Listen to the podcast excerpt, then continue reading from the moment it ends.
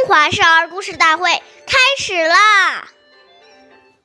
岁月易流逝，故事永流传。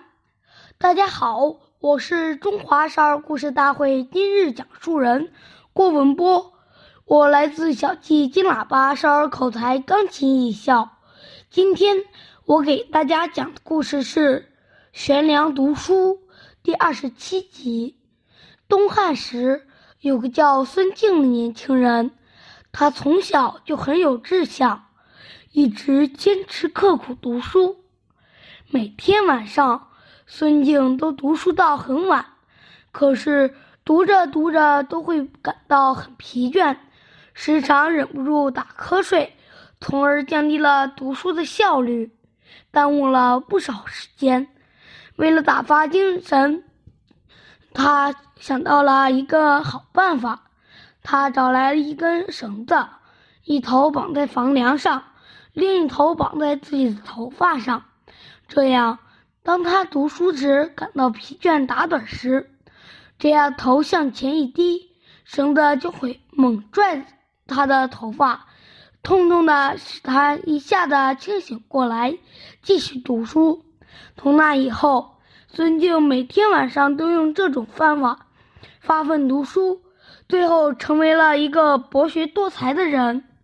下面有请故事大会导师王老师为我们解析这段小故事，掌声有请。好，听众朋友，大家好，我是王老师，我们来解读一下这个故事。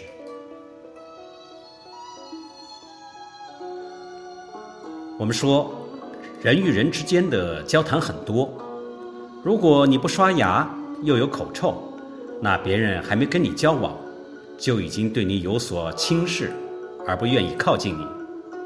所以，当别人有意躲着我们时，先不要责怪别人，要先反观自照，看看自己是不是在这些礼节当中有所缺失，才造成别人对我们有反感。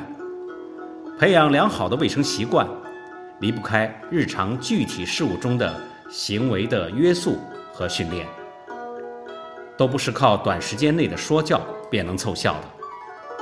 因此，要持之以恒，通过不断的训练和巩固，使之习惯成自然。好，感谢您的收听，下期节目我们再会，我是王老师。想参与讲故事的同学，请关注我们的微信号“微库全拼八六六九幺二五九”。